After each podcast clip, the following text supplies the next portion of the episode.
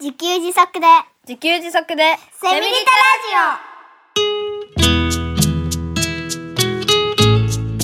この番組はパーマカルチャー研究所の三つくりゆうきが自給自足で幸せなセミリタイヤ生活を送る知恵をお届けします。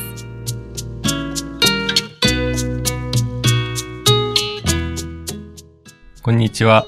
自給自足の専門家、パーマカルチャー研究所の三つくりゆうきです。こんにちは、進行役の生きみえです。三つくりさん、今回もよろしくお願いいたしますよ。ろしくお願いします。さて、昨日、2024年2月4日は、はい二十四節気の一つ目にあたる立春でした。はい。はい。そうなんですね。はい。季節はですね、この立春が起点になっているということで、ここからまた新たなスタートとも言えると思います。はい。そこで今回は、お正月に立てた今年の目標がすでに ぼやけ始めている方がいるかもしれないはいということで、はい。三つくりさんから立てた目標をちゃんと実現するにはどんな考え方をすると良いのかはい。というのをお話しいただこうと思っているんですが、はい。よろしいでしょうか？ね、イキさんにこの話題を振られて、大丈夫かな？っ て思いつつ、はい。まあ一応ね、やっぱり僕なりにも、うんと、目標を立ててやるっていうことを、いろいろ、確かにやってきたことがいろいろあるので、考えてきたこともあるので、それをお伝えできたらなと思います。はい。よろしくお願いいたします。はい。で、まあなんか、ね、叶わないですよね。叶わないっていうか、その目標を達成するって難しいですよね。そうですね。うーん。まあ、ちっちゃい目標ははいはい。やりやすいかなとは思うんですけど、やっぱり目標って、こう、一年のうちにうん大きなものを一つ成し遂げられたらいいなって。れぐらいですよね。思ったりしますよねはいはいなんかね、あの、僕、目標とか夢とか、まあ、目標も夢も今回同じとして喋るんですけど、はいあ。の、夢が叶わないのは夢を忘れるからっていう言葉を聞いて、すごいしっくりきたんですよね。ああ、そんな言葉があるんですね。なんかどっかで聞いたか忘れたんですけど、夢が叶わないのは夢を忘れるから。あだから、あ、そうだと思って、うん。で、まあ、新年にね、目標を立てる、元旦に目標を立てるっていう方もいると思うんですけど、はい。まあ今2月ね、立春ですけど、まあ忘れてる人が 結構多いんじゃないかなって思うんですよね。そうですね、んそうですね。うんはいまあね、立春って2月には忘れるどころか1月2日には忘れてるかもしれないので。それ早すぎです。ね、まあ、だから、うんと、まあ忘れちゃうんですよね。うーん。あ、ちなみにね、あの、イキさんは目標って立てる人ですか？立てたり立てなかったりです。立てたり、ああ、あ僕もなんか結構そんな感じかもああ、しれないでね。ですすか？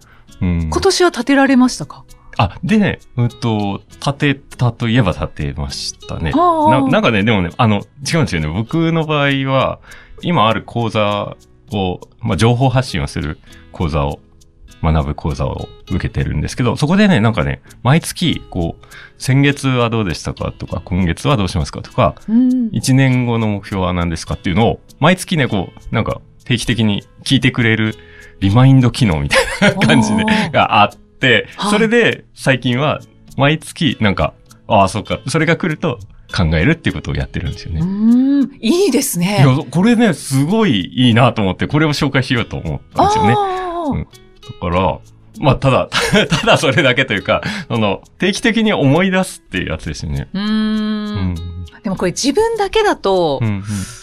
なかなか難しいかもしれないですね。そうそうそう、そうだと思います。うん、うん。はいそれで、なんか、僕、このことを思い出したときに、えっと、あ、なんか、アニメの一シーンで、主人公とは違う、なんか、浪人生の人がね、はい。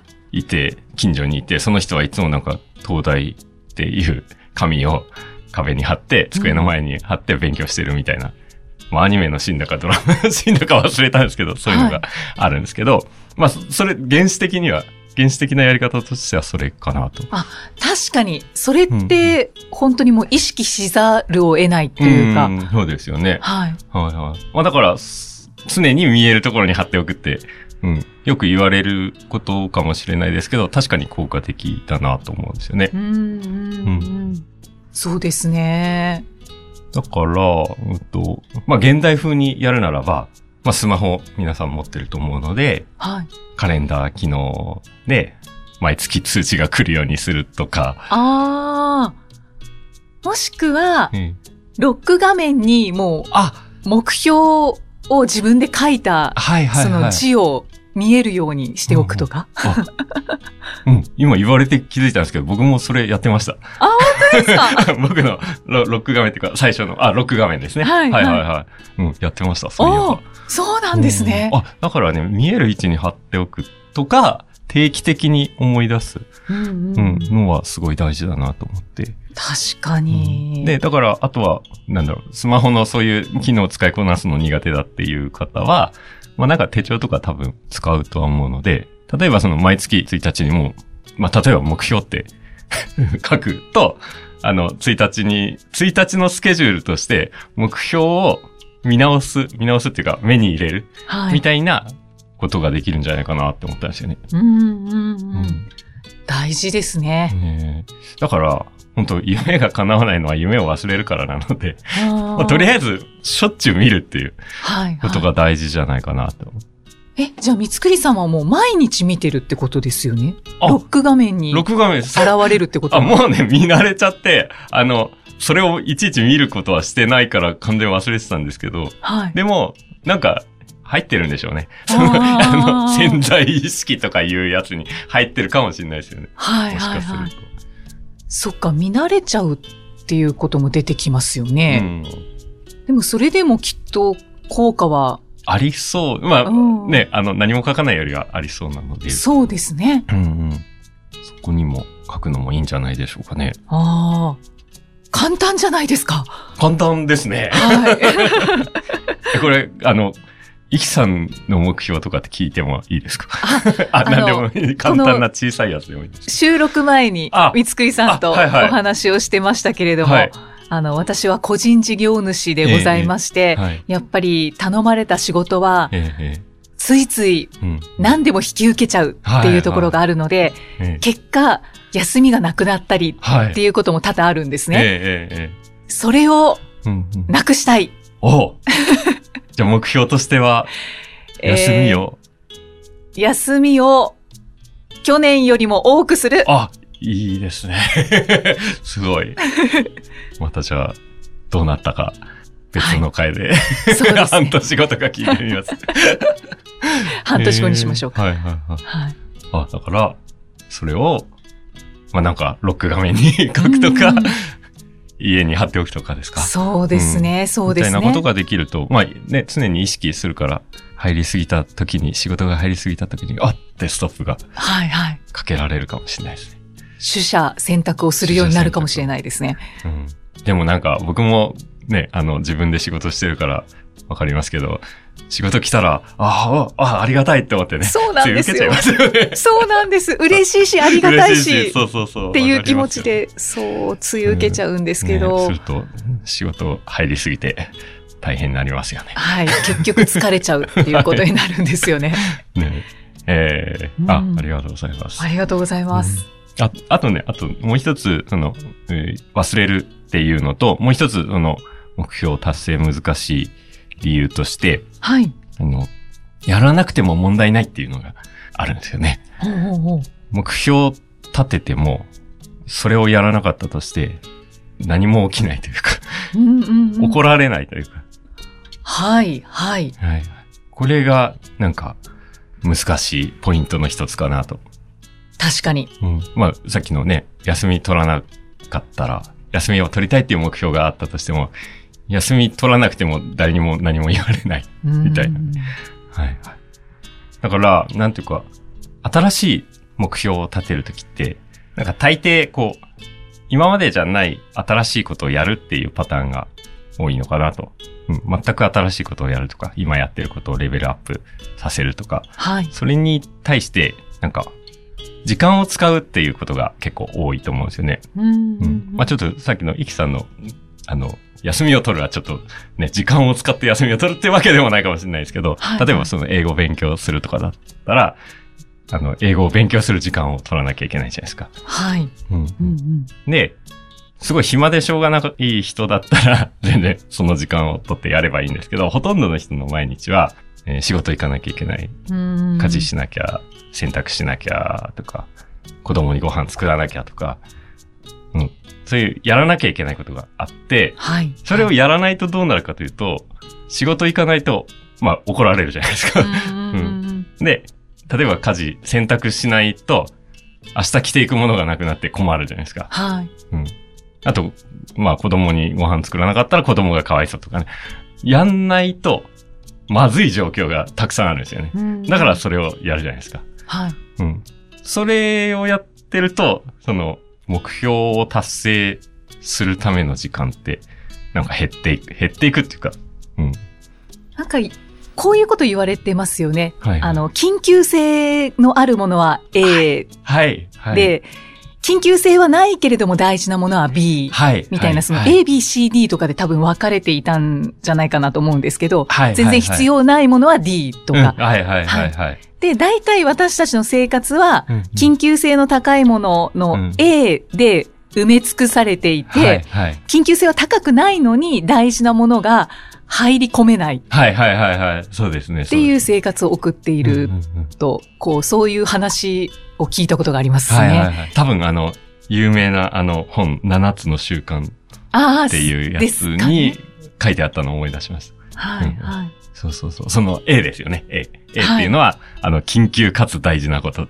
そうですね。あのー迫っているはい、はい。仕事だったり、まあうん家事は毎日やらなくちゃいけない。はいはい子供の世話も毎日やらなくちゃいけない。で、緊急性というか、はいはい。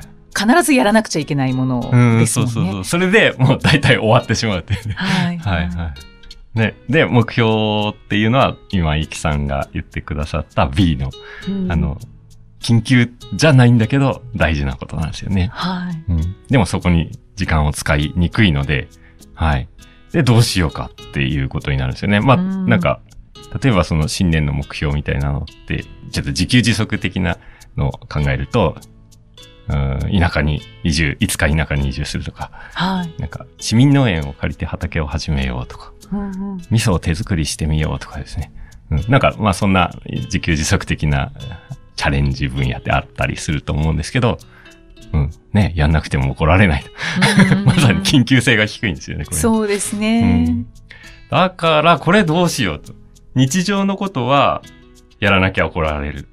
で、そういう目標的なことは、やらなくても怒られないから、いくらでも後回しにして、結果できないという。うんで、だから、まあどうしましょうっていうことなんですけど、工夫としては、やらないと、なんか困る状況に身を置くっていうことですね。例えばその、まああんまりそんなやり方でやりたくはないですけど、それやらなきゃ怒られる状況になったら、いやいやでもやるじゃないですか。はい。うん。まああんまり怒られながらはやりたくはないんですけど、うんうん。で、じゃあそういう状況ってどういうふうに作るかはい。っていうことなんですけど、うんと、まあ、ちょっと今、三つ思いついてるのが、えー三つ言うと、一つは宣言する。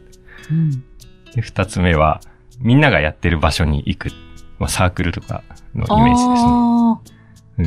で、三つ目は、誰かと一緒にやる。ちょっと二番目と似てますけど、えっと、まあ、誰か友達と約束して二人でやるとかでいいんですけど、はい、はい。はいはい。確かに。そしたら、はい。A の中に入り込めそう。ああ、そうですよね。それが、だから、緊急性が上がるんですよね。はいはい。うんうんだから、例えば宣言してやらなかったら、ちょっとなんか恥ずかしいなっていうね、思いが。があったり。あとは、あの、みんながやってるところに行くっていうの、僕これね、中学校の部活理論って呼んでるんですけど、はい。あの、中学校って、えー僕陸上部に入ってたんですけど、もう毎日のように走り込みまくるわけですよね。なんであんな緊急性のないものがね、今やれって言われて絶対できないのに、なんであんなことができるかっていうと、そんな難しいことなくて、もうただただみんなやってるからやるっていうね。うーん。確かに確かに。やんない方がおかしいみたいな感じじゃないですか、部活入ってたら。そうですね。うんだから、ひとたびこう部活に入るって決めると、なんか、もうやんない方が難しくなるんですよね。ああ。うんいや、これはいいですね。だからまあ、今の時代ね、あの SNS とかで、結構ね、あの、オンラインで知らない人でも、パッと入れるサークルとかがあったりするので、はい。うん、それ探して入っちゃうっていうのが手だと思いますね。うん、そうですね。確かに、私は登山サークルに入ってるんですけども。そうそう。その話をね、伺いたかったんですよ。ああ、本当ですか、うんそうですね。で、うんその、サークルの活動が見えるうんうん。アプリがあるんですけど、あへえ、うんうんで、私は通知が来るようにしていて、はいはいはい。やっぱりいろんな登山企画が上がっていたりすると、うんうんあ、私も登山企画出さなきゃなって思ったり、なりますよね。はいうんうんうんもっと山に登んなきゃなって、うんうんうんうん別に趣味だから、はいはい。登んなくちゃいけないっていうわけではないんですけど、はいはい。そういう気持ちになってきますね。ね、だから、やっぱりみんなやってると、あ自分もやろうかなって気になりますよね。そうですね。これ、あの、中学校の部活理論と僕が 勝手に読んでる理論です。に、うん。サークルはね、大人の部活ですね。うん、だと思いますね。うんうんで、まあ、そういうとこ入らないとしても、誰かと一緒に約束しちゃえば、はい、まあ、すっぽかすわけにいかないじゃないですか。そうですね。だから、まあ、巻き込むっていううんうんうん方法ですね。まあ、今言った3つまとめると、もう一回宣言する、えー、中学校の部活理論。で、誰かと一緒にやる。はい、はい。っていう感じで、緊急性を上げて、やらなきゃいけない状況にして、やるっていうのがいいんじゃないかな、というのが、はい。うんうんうんえー、なんだっけ。えっと、目標、なんだっけ、立てた目標を実行する。はい。テーマ何でしたっけ立てた目標をちゃんと実現するには、はい。どういうふうにしていけばよいのか。はいはい。の、えー、僕なりの工夫していることですね。ああ、はいありがとうございます。そう考えると、うんパーマカルチャーオンラインスクールもそうですよね。あ、そうですよね。はい、えーまあ、大人の部活という大人の部か、活なんで、はいははい。みんなやってるから、あ自分もやろうかなって。ってなりますよね。みんな、うん、太陽光始めましたっていう話が来たら、あ自分もやろうかなってうんなったり、味噌作ったってなったら、あじゃあ自分も。置いていかれないように。じゃあ自分もがね、結構発動しやすい環境ではあるかなと思いますね。で、気づいたら結構自給自足できているっていう状況になりますもんね。はいはい。いいですね。いいと思います。オンラインスクール入りましょう。宣伝してくれた。ありがとうございます。はい。あ、ということでね、あの、最後、ちょっと、ワークでもないんですけど、一つだけ質問をして、終わりにしたいと思いますけど、はい。ね、じゃあ、新年立てた目標、とりあえず、なんか一つ思い浮かべていただいて、えーどういうやり方でね、あの、達成したらいいでしょうかっていうことで、どこかで宣言するとか、SNS とかね、で宣言するとか、えーどっかサークル入るとか、はい。えーもしくは誰かと約束しちゃうとか、どんな方法が一つ思いつくでしょうか？それをやってみてください。ということですね。三つくりさんに宣言する。あ、それいいですね。はい。いいんじゃないでしょうか。あ、そうそうそう。メッセージで宣言していただいても。いいんでしょう。はい。そして、このラジオで紹介してはい。追い込まれる。はい。はい。そんなで、3ヶ月後ぐらいに、まるまるさんいかがですか？いかがですか？って呼びかけますね。はいいいですいいね。ですね。ぜひ活用してください。活用してもらいましょよろしくお願いします。ありがとうございうます。はい、ありがとうございます。じゃあ、最後にメッセージを一通ご紹介いたします？タツさん50代女性の方からのメッセージです。第39回会社を自給しましたの回を聞きました。広い視点から法人は死なない。自分の意思が人間の寿命より長く、形として残って続いていくように株式会社を設立されたのですね。おめでとうございます。法人になることによって、ゆうきさんのノウハウやその土地の伝統的な知恵を使って、キラクル村のような自給自足的な村やコミュニティが全国各地に広がる活動がしやすくなるでしょうね。イキさん同様、頭にイメージが浮かびました。鈴をつけて、熊に気をつけて、木の切り出し作業をしてくださいよ。というメッセージです。はい、ありがとうございます。はい。ね、遊母同学村を作りたいってこの時話をしていたんですけど、はい。まあまあ今も思ってますけど、うん。ね、あの、長谷川さんご夫妻が遊母同学キラクル村を作ってくださって、うんうん、キラクル村については、確か第21回あたはいはいりだと思うんですけど、はい、自給自足的な暮らしを実践するようなコミュニティ、遊母同学村っていうのを、まあ、全国に作りたいなと、僕は思ってまして、はい。はい。でね、最近は作りたいって言ってくださる人も出てきたので、お、じゃあ、ちょっと具体的に考えていこうかな、おでー。思っているところであります。じゃあもう着々と。着々といけるといいですけどね。はい、はい。実際に今は、はい。長谷川ご夫妻のあキラクルは村、い。一つ。あ、そうですね。はい。はい。で、なんか、あの、こういうのを広げていきたいんだよねって言ったら、あ、いいね、いいね、私もやりたいなって言ってくださる人もいるので、ああ、素晴らしい。具体的に話を進めていければなと思ってまはい。じゃあ47都道府県に一つずつす。ね、でコミュ。ニティができるようにうんなったらいいですね。かっこいいですね。ね、はい本当ですね。はい、達さんありがとうございありますがとうご。ざいます。さあ、この番組ではメッセージやご感想、ご質問をお待ちしています。